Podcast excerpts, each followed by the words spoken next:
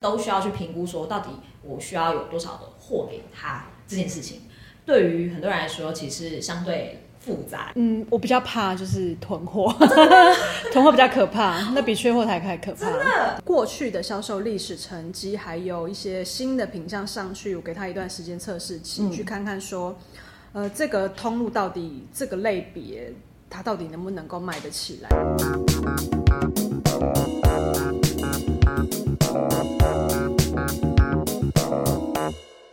欢迎收听今天的电商放手一搏，我是电商小白文文。今天呢，我们旁边的特别来宾是来自想不同国际股份有限公司的执行长 Matty。Hello，大家好。嗯呃，前几次哦，其实我们都一直在跟大家聊的是说，从数据或者从销售的结果上来看，可以看到哪些东西是可以大家在安排销售的下一步的时候可以做哪些参考的。所以其实单单从一个我们讲订单上面的数据可以看出非常非常多的东西。嗯、那最直接的就是到底我哪些东西卖了多少？那哪些东西卖了多少，可能就会呃牵扯到下面的一个问题是哦，所以。我在哪些地方到底要备多少的货量，才会是一个可能比较合理的数量或者是范围？所以其实对于像电商小白我来说的话，我自己有时候也会对于就是到底我要怎么样去准备备货量或者是库存，嗯，这件事情感觉到蛮困惑的。又可能当你手上有非常多的通路的时候，可能有。线上的自己的官网，然后或者是你可能有 B to B 的平台，嗯，然后你又有入仓的问题、寄仓的问题，然后还有实体的门市等等，甚至可能如果还有一些经销商的话，好，所以有这么这么多的通路，他们可能都需要去评估说，到底我需要有多少的货给他这件事情，对于很多人来说，其实相对。复杂的，嗯嗯嗯，非常复杂。对，所以呢，今天我们请 Matty 来跟大家好好的聊一聊这一块，就是嗯，到底我在库存上面我要注意哪些事情，或甚至是我可以来做怎么样的一个参考，让我在呃准备货量上是相对来说比较精准的。嗯，不过我们其实都很害怕一件事情叫缺货，对不对？嗯，我比较怕就是囤货，囤货比较可怕，那比缺货还还可怕。真的，没错。哦，好，我们现在讲一下囤货这件事情。嗯，什么样的状况会发生？哎，货一直数量没有减少。嗯，就是市场变得比你想象中的还要快。嗯，对。那有时候你你可能看好这个市场或者说这个品类，那你在你的采购的时候你规划了进来，可是你发现。呃，通路上面销售的速度可能不如你的预期。那有几种状况，一种状况是你可能对于定价策略还没有呃想得很清楚，你上了之后你才发现、嗯、哇，原来你是相对市场高价，或者是说本来你觉得很有机会的东西，可是有某些呃商品的细节上你并没有嗯想得很完整，或者说呃呃消费者使用的情境跟他采购的。呃，想的一些面向是你这个产品没有办法跟上市场的需求的时候，它反而就会造成滞销。嗯、那这个都会是造成你商品可能卖不出去，或者是呃库存过高的一个问题。那还有一种状况就是说，你原本进了这批货，你可能预计规划是要。呃，线上线下加上自己直营门是三个通路一起做的，可是你可能某一个通路洽谈的过程中不顺畅，或者说条件上没有办法合作，你就没有办法进行了。嗯、那你原本已经预估给他的量，他要进来了，你现在要怎么转到别的通路销售出去？那如果你这三个通路它的各自擅长的领域又差别是比较大，难以去弥补。呃，某一个通路少掉做做销售的区块的话，它反而会就会变成说，哎，我这个东西它在实体的能量本来就比线上还要大，嗯、可是我实体没办法做了，我线上要怎么去把那个量销售出去？如果那个东西特殊性很高的话，就是实体销售特殊性很高的话，你反而会推不到那样的量出来。因为我觉得有些品类它确实是有这样的差异的。嗯嗯，所以对于就是为什么会有囤货这件事情发生，有非常多的面向啦。嗯，但是我刚刚听下来感觉好像就是跟商品本身还有市场上的判断上，嗯，没有呃这么精准，其实有点关系的。那有可能是很经验啦，或者是真的市场变化太快，等等等。嗯，对。那刚才 Matty 也稍微讲到了一个，就是说，诶，如果我发生这件事情的时候，我可以简单的怎么样去做下一步骤的处理。嗯嗯嗯，对，所以对于囤货这件事情，好，我我我可以理解为什么会比缺货更害怕，因为都是钱，都是钱，你买的时候都是钱，然后出卖不出去就是。你有时候又很舍不得去乱杀价或者是降价，嗯、甚至最惨的情况是你降价也效果很有限，那这个问题就会变得很棘手。嗯、所以，当你在通路上规划，然后你的采购单你要下多少量，这个品类在这些通路上有没有被好好的放上架陈列销售，嗯、它也是一个很很关键的因素之一。很多东西不是，应该说这个市场上很少有东西是。你进了放了就卖得出去的、嗯、的东西，尤其是现在呃社群跟电商如此发达，你你的排序关键字排序不够前面，你的广告没有下出去，如果你又是竞争类型的东西，别人根本看不到你。那我举个例子是，那时候我们有一款就是呃销售的非常非常好的品牌，它几乎有。有库存，你上 pcm 马上就卖出去了。嗯，可是那时候我们上了一个新的通路，那那个通路并没有安排广告预算在上面，所以它的 SEO 是很糟糕的。那你搜寻关键字，它的卖场根本都连第一页都挑不出来，那当然就不会被大家发现。即便别人都在缺货中，他这个卖场开了量给他，他还卖不出去。哇，对，所以这个就是你在最后接单的那一个步骤，这个通路是不对的，或者说这个通路没有准备好，也会造成你的货卖不出去的原因之一。所以对通路的评估就非常非常重要了。对，就是有没有让通路能够呃。如果如果在实体实体上，我们以前遇过一种状况是，嗯、我今天寄了一批货，呃，寄到这个连锁通路里面去。后来可能一年之后，我们做了盘点，就发现 A 客户退货，他说是滞销品退回来。结果我们箱子一打开，你看到那个东西根本没有贴。客户在门市的标签，也就是说那个货从来没有被打开过。哦，对，那这个就是实体会遇到的，嗯、你就必须要有业务去巡店。我今天寄了一批货到这个通路上面去，嗯、它有没有被打开？有没有被放上架？放在什么地方？那这个这个就是要，它会造成后面一些。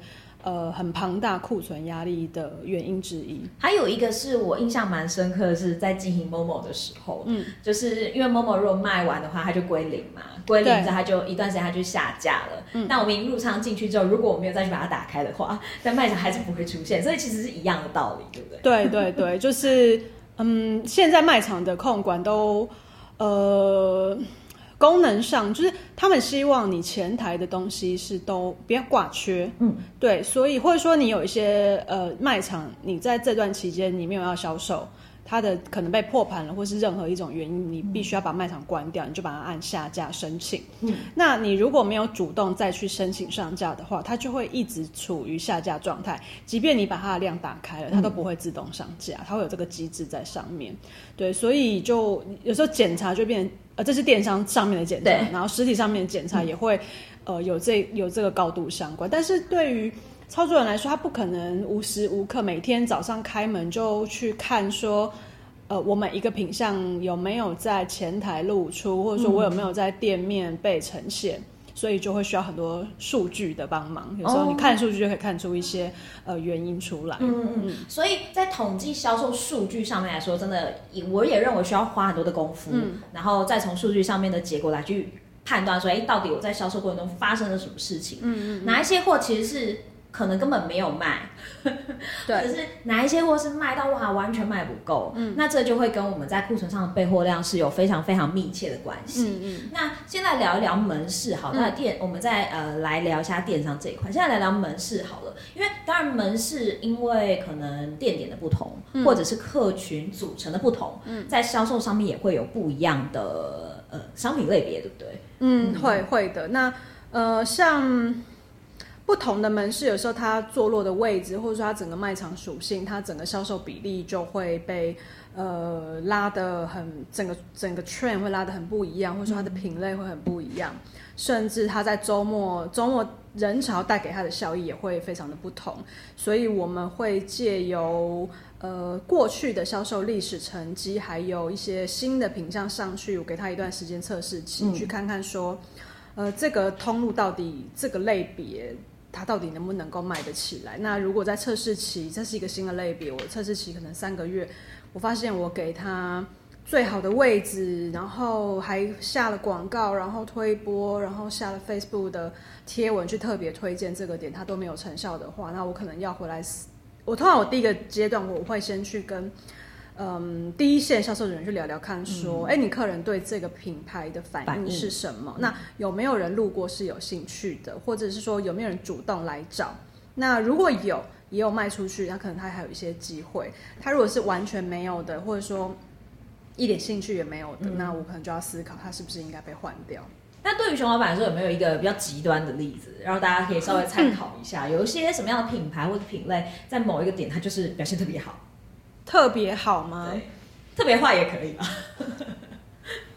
嗯，特别好，我到。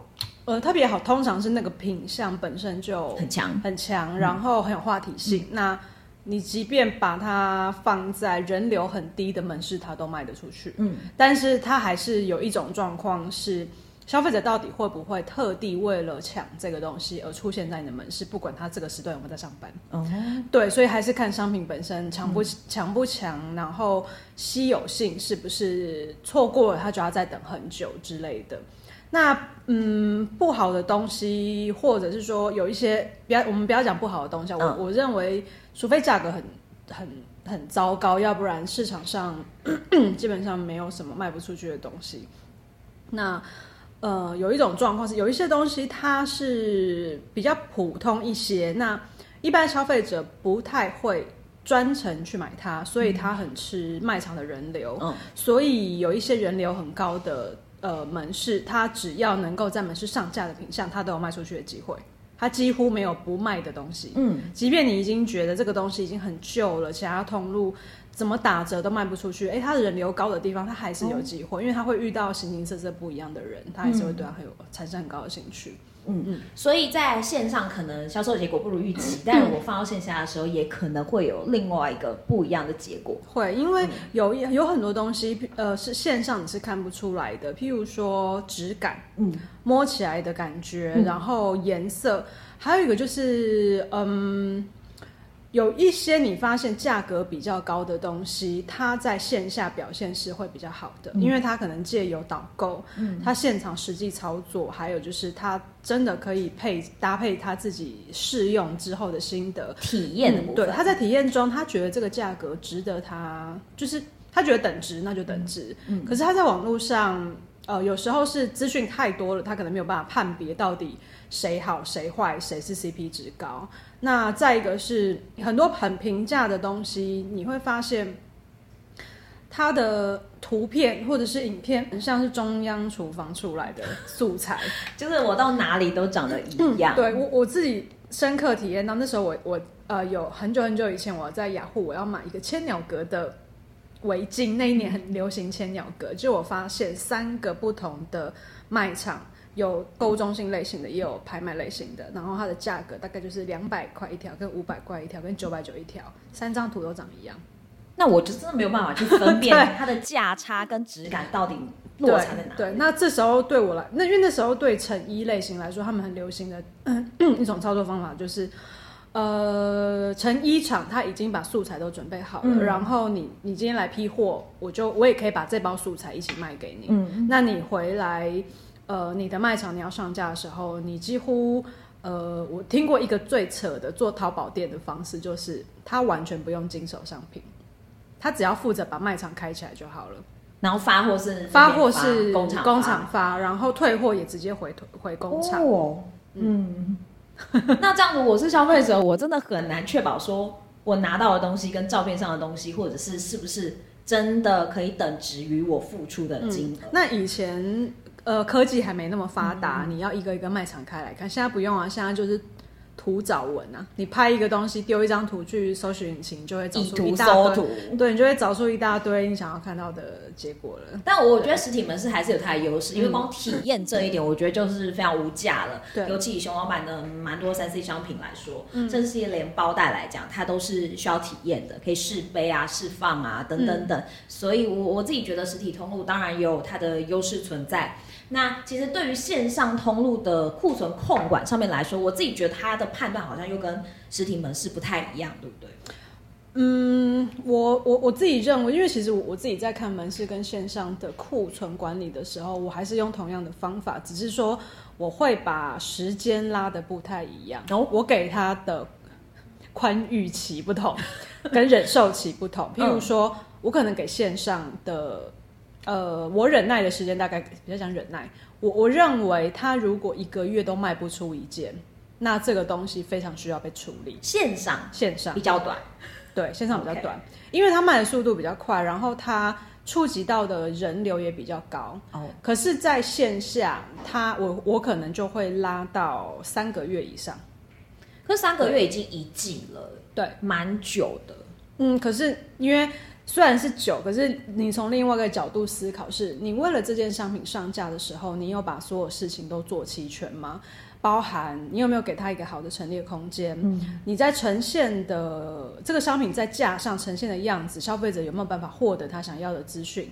再一个是它的位置是好的还是不好的？是你这个店里面的冷区还是风水宝地？它都会有很大的差别。嗯，再一个是你的卖场周围环境，你的这个商品的价格对市场来说是容易被接受的吗？还是它是很备受挑战的？那挑战大概就是不不差。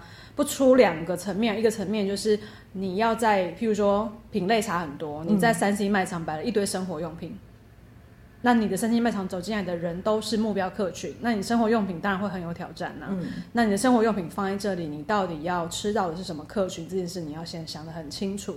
嗯、那、嗯、你对他期待的营业额也不太，也不能跟、嗯、呃比较纯百货类型的店面呃是一样的，所以。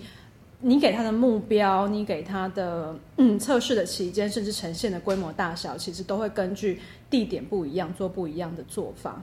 嗯，这个是实体的门市来说，对。那线上你给的宽裕期比较比较 短，短一点，嗯、中间也会再去做一些，例如说像是像门市陈列那样调整，例如说我在网页上面版面的一些调整嘛嗯。嗯，包含就是你有没有跟 PM 去谈曝光的通。嗯曝光的宫格，嗯、然后你有没有跟他的大档期？他告诉你这个月三个波段是哪三周？那你在这三周，你有没有给他呃适合的案型去做？如果然后再来一个，我觉得还有一个很重要，就是你的你的竞争对手，你的敬业，哦、你的竞业如果他们呃很频繁使用的促销方案，已经代表这个在这个卖场中已经很纯熟的一种方式。那你如果要跟他做不一样，或者说反着做，你的品相有这么强到让人家呃觉得要买你的吗？如果大家的同质性都很高的时候，它可能会是一个很大的挑战。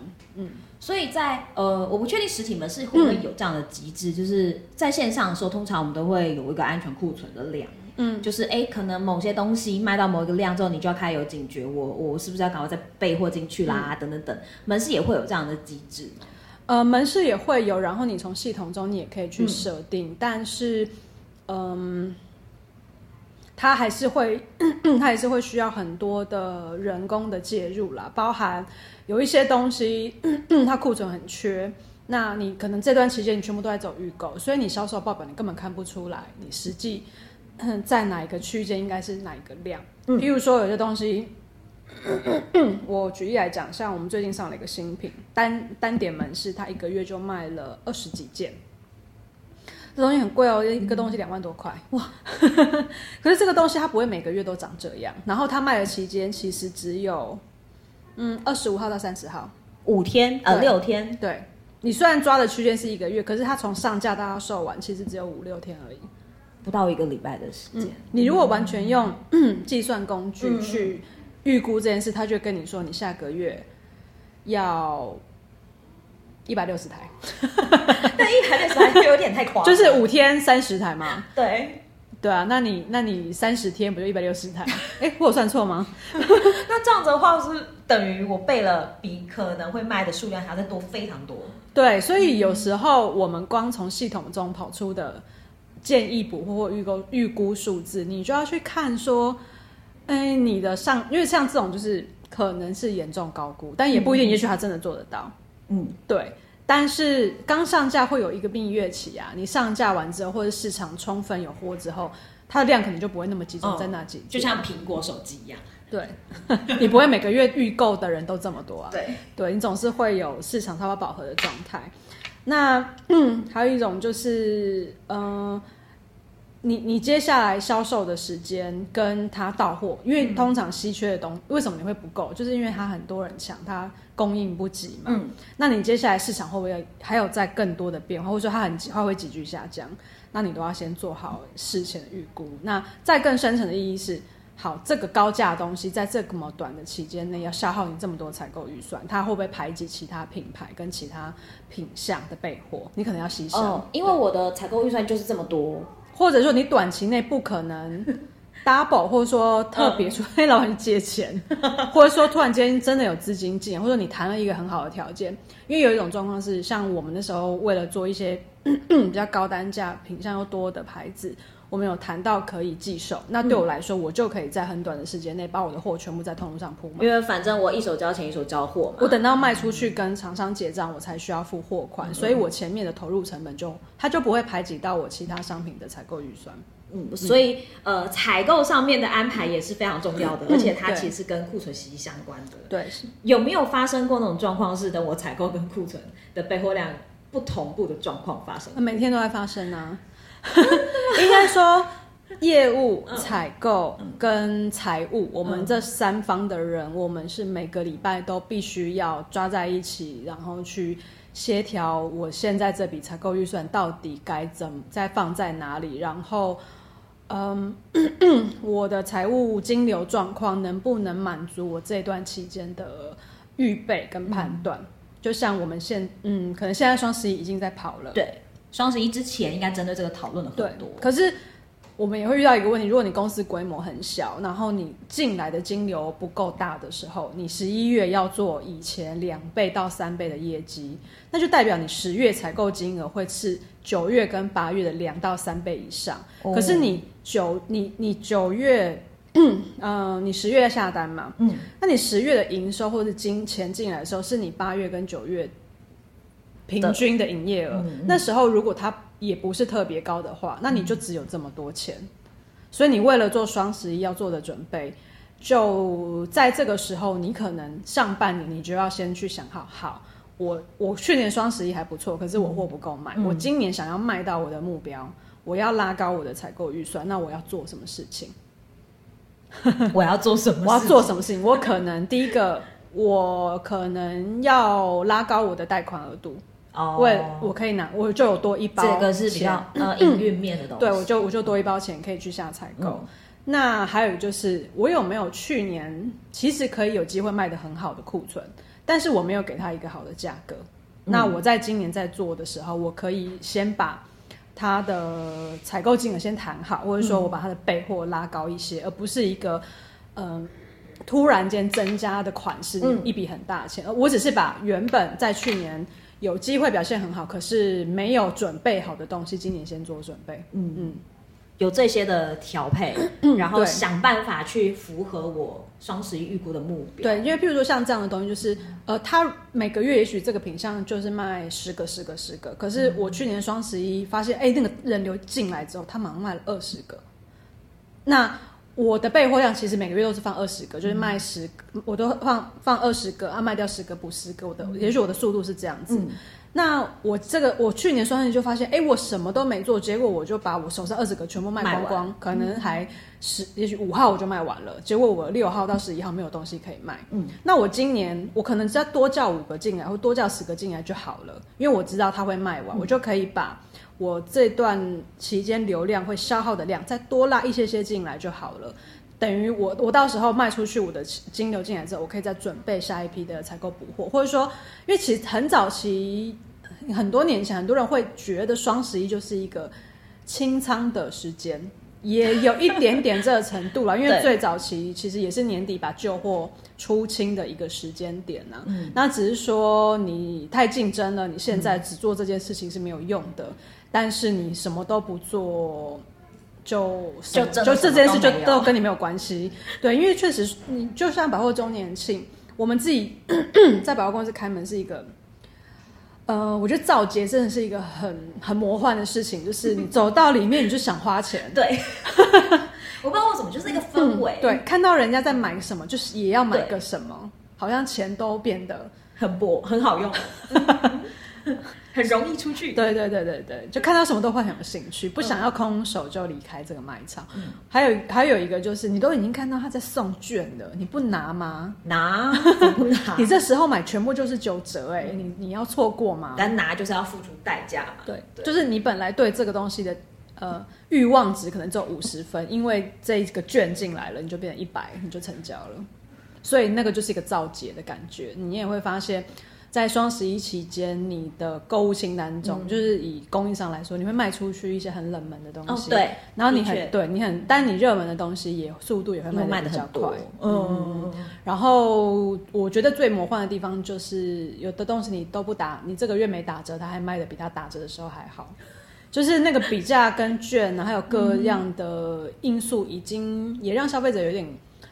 呃，没有办法分辨到底什么价格才是最绝对低价。哦。对，就是有时候我们消费者来说会有一个盲点，就是反正我只要很多东西在双十一买就是便宜的，即便他可能或者说他就是顺手带一个，他也不在意了。对对，对，就是那个购买的氛围会让他可能没有那么去斤斤计较的呃优惠或者是价格到底有多少，还是觉得哎我买了好像有便宜就可以。那至于便宜多少，可能不是每个消费者都会就是錙铢必较去。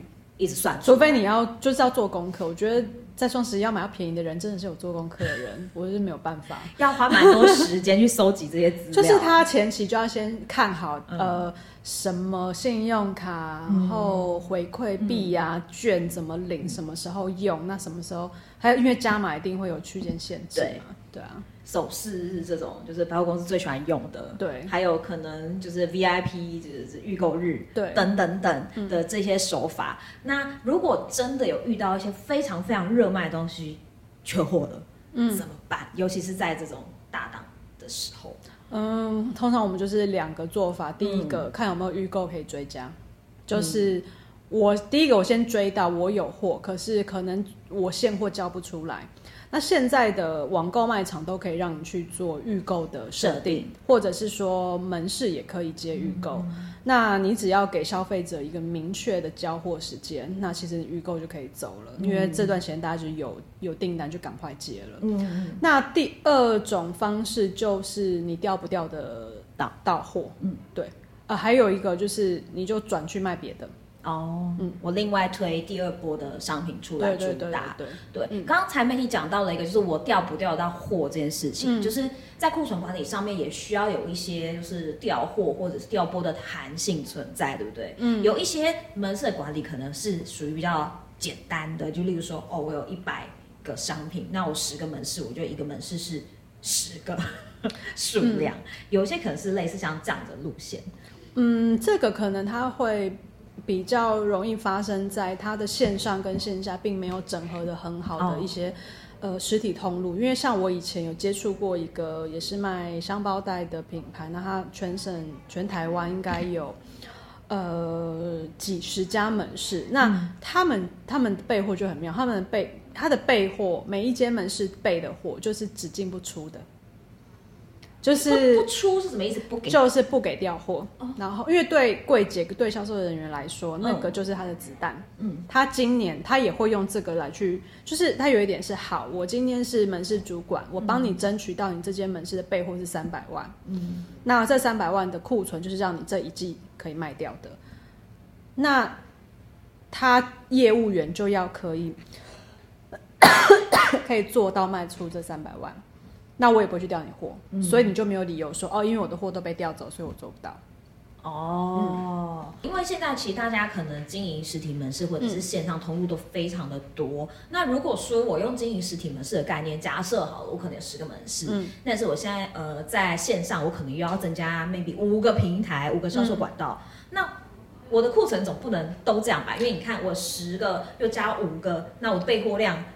根本就是会倍数往上提升。对，那像刚前面讲那个案例，它其实已经是很多年前，而且它并它的线上跟线下是分开两个团队在做的事情。哦、对，所以呃，但但它的好处是，它他在管线下的人的时候会比较简化，没有那么复杂，嗯、那让大让问题点可以少一些。可是当他遇到比如跨州的时候，你们是就是好卖全部都卖光了，嗯，他就剩下一堆跨州的东西。可是他是一个很会卖的店，那你不帮他换吗？或者说你不再分他一些好卖的东西给他吗？因为也许别家店是他卖的，大家。创作东西不一样，那这时候你可以去做调配，或者说有些东西就是线上只要杀价格就可以卖很好的。它的量远高于实体门市，那这个配货的时候就会需要大家去讨论跟去分享这个库存资源。嗯，嗯没错。因为假设你刚刚讲的说，我一点点的目标就是三百万，可能我做这样子的调整之后，它有可能变成五百万，甚至六百万。有可能，对，因为它因为它就是动态调整的，啊，它你给他三一季三百万业绩，也许他两个月他就做到了，嗯，那你总是要补货吧，或者说 你也不可能满足就这样了，你也不可能全部都把大家不好卖的多。多的全部都塞给他，你还是要平均去分配他整个店去，呃，平均呈现的的样貌。嗯、像以熊老板来讲好了，可能对三创店来说，它就是某一个品牌，它卖的特别突出，特别的好。嗯，当在缺货的时候，它一样没有办法被满足。可是当大家比较停滞的时候，它就可以，它的那个速度。呃，它销售速度其实就被呃呈现出来，所以嗯、呃，不同的点，我们还是会因应它的实际状况去做调整。那像这一次我们上了一款新机，新竹店，它就是一个过往它都是跑新机跟跑嗯 旗舰机种最快的门市，可是不知道为什么这一次刚好在那几天它表现就比较差，嗯，可是也不代表说它后面就完全就不行，它刚好。他可能就是 delay 个一周，或者说假日的时候，他就又回补回来了。嗯、对，所以有时候给不同的呃零售点或者不同业种类型的一些所谓的安全库存，到底该怎么控管？它其实嗯需要频繁的跟不停的去呃把市把市场跟现况的一些影响的因素都纳进来考虑。嗯，所以平常你在观察，嗯、例如说像线上的平台或者是门市销售的、嗯、呃东西的时候，嗯、大概会看哪几个指标性的的的的数据？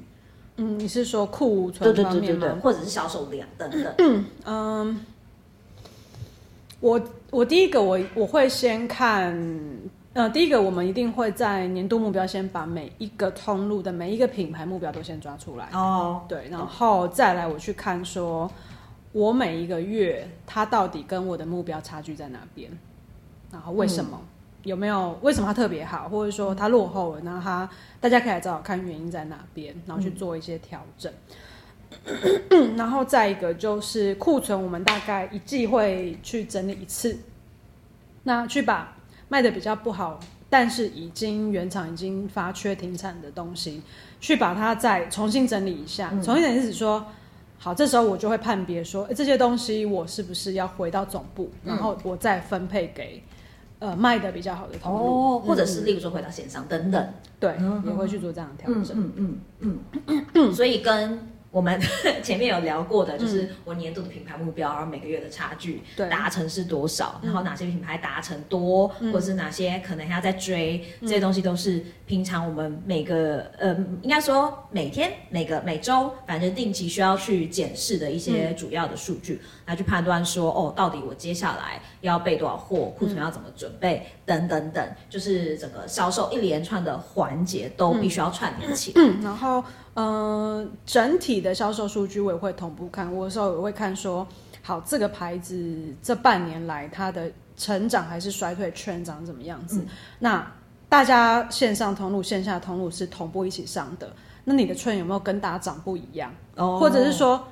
什么叫做大家的券？还是每一条都长不一样？那到底是怎么了？嗯、对，会不会有彼此的条件跟他面临到的问题是不同的？有时候我们也会发现，就像刚前面讲的东西根本没上架，嗯，或者说摆在一个不对的地、不对的位置，它也可能让它整个销售是没有效果呈现的。嗯，那还有一种看得更细的状况是，有时候呃 A 的促销品，呃 A 的商品卖完了，那我们就进入到一个缺断货期，可能它会长达三个月到半年。可是就有有的通路发现，哎，B 品牌的这个东西补上来了，嗯，那这时候你就一定要看销售，你才看得出来啊。可是你看，你一定要看单点，或者说在月报分享的时候，他就会跟你说。哦哦，我客人本来都买 A 的这个东西，啊，因为他没有了，所以我就导他去 B。我发现 A、B 就被我推起来了。每一次来找 A 没有的，我就叫他去买 B。那其他同其他的门市或者是通路发现这个，哎，有这样子的替代效果，他就会去。推广客人往这个方向走，那确实本来 B 的东西在他没有办法跟 A 的商品做竞争，可是在这个缺断货的期间，他就找到了他可以推广的一个时间点来去做。嗯嗯嗯，嗯。所以像这样子的一个销售方式，都是必须我要透过销售数据的观察跟统计，我有才办法。对，没错。去知道这些事情，因为这个数字个别的单点门市是看不出来，甚至有时候电商自己也看不出来，因为。他只会看同一个品牌销售的状况，嗯，他只会觉得哦，如果这同一个品牌中有十款东西好了，其中一款不见了，可是这有别的东西他卖起来，他们彼此不一定有替代关系哦，嗯嗯，因为可能是根本就不一样的市场。哦，但是你整体营业额是往上。那、啊、你就会觉得你整个整个品牌很健康，你就不管它了，嗯，或者说有达到你的目标就就算达成了，对，没有再往下去、嗯。对，可是你要跨到另外一个品牌，彼此的呃替代跟互补性，你才有办法去发现说，哎，原来在 B 品牌中的这个东西是可以补这个缺，嗯，对。那当它可以被特别凸显跟拉起来的时候，你会变成，哎，你原本的牌子没有掉。你第二个牌子又又起，来了，所以你变成是两个都是一起一起上去的。嗯，我突然只是觉得，虽然都是品牌跟销售数字，但是真的要交叉比对之后，这不是一件容易判断的事情。呃，有时候你会觉得好像就是看着数据在讲过去发生的故事，嗯、但是呃，故事能够说得多细，我我觉得也是一个，也是一件不是太容易跟蛮有趣的事情啦。对。那而且都会判断它合不合理，都会比你完全不看有用啦。OK，对对对，懂。嗯，所以看久了会不会就有那种敏锐度产生？可能是因为我我我再举一个一个一个实际的例子。好，有时候我们在看，我们如果都不看数据的时候，我们就会用我们脑中认为合理的逻辑去判断。我举例来说，像我们做阅读器会有不同的尺寸，六寸、七点八、四点三，嗯。然后有时候我们就会发现，哎，同一个尺寸，原厂出了两到，呃，两个，以前它都出一个规格，它现在可能出两个规格，两个价格。那我们就会想说，那它不就是一台机器被拆成两块？就是本来假设本来七点八寸市场一个月就是一千台好了，它现在出两台，那我可能就会想说，啊，可能就是五百五百五百五百或四百六百，看价格定价，或者说功能差异，嗯。哎，结果你跑出数据发现，这两台加起来，它变成五百台。哎，那另外五百台就是新市，它新创造出来你本来没有想到的市场。哦，你本来一台机器只能做三百台的市场，他现在一次给你两台机器，你做了五百台的市场。嗯，你多了那两百台，到底是为什么？对。很神奇耶，很神奇，很神奇。然后，因为这个状况，我自己观察了大概三到四款机种，不同时代，就是不同时间点出来，它都印证这件事情。嗯、那确实，原厂在出这支商品的时候，它已经把 可能市场已经想好了，那它确实也有被实现。哦、所以，从原厂那边开始布局，他们也想要去呃证实这件事情吗？我觉得他们应该已经已经算完了吧？OK，对，只是他们看到市场跟我们看到市场不一样。Uh, 他既然已经呃觉得这个市场应该是可以被分开来，从、定价、从规格跟也许他们也有做内部的调查，它是有有差别的。那真的发生在市场上的时候，确实也有印证。当然，我觉得也许有一也有一点因素是刚好市场也很热吧，嗯，所以就把呃这两块人都拉出去，因为也许你这两台机器它。低规的已经去达到它竞争对手的其他的几种。的几种，然后你高规的又去打到别人的，最你等于吃掉了别人的某部分的市场，或者说一些新创的市场被你挖掘出来也不一定。蛮有趣的这个，如果真的不看销售数据，对，那那那你在下 forecast 的时候，哦、你就会想说，呃，去年卖一个月三百，然后我抓个三百五好了，可以了吧？结果最后不够，对，然后你那个不够到底是蜜月期，还是它长期会持持续这样进行下去，呃，你在采购跟你在讨论这个数据的时候，你也要不断的尝试修正，尝试修正。嗯，我自己觉得判断库存备货量或者是牵扯到采购跟销售这一块是不容易的事情，因为我相信非常多的品牌，他们自己可能也会有这方面的问题。嗯，但我觉得这个可能就真的是你有没有把公司的这一连串的工作流程好好的，呃，让它可以打通起来、流通起来。然后甚至到就是经验上面跟市场的判断，嗯，所以他非常的需要除了呃公司的各个单位合作之外，嗯、也需要靠自己的经验来去呃判断说到底我现在的这些库存或者是我的采购量等等的的方向是不是正确的，或者是不是可以让我的营业额有所增长的。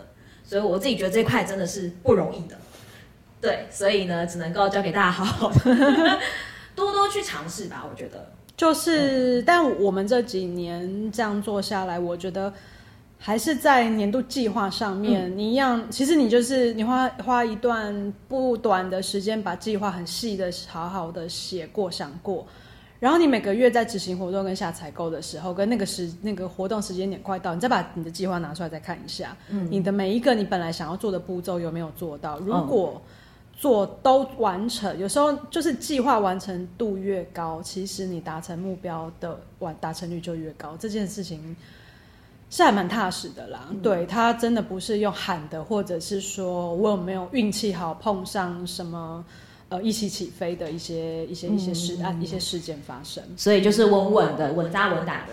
对，因为你你你要看数字，你也才知道哦。好，我。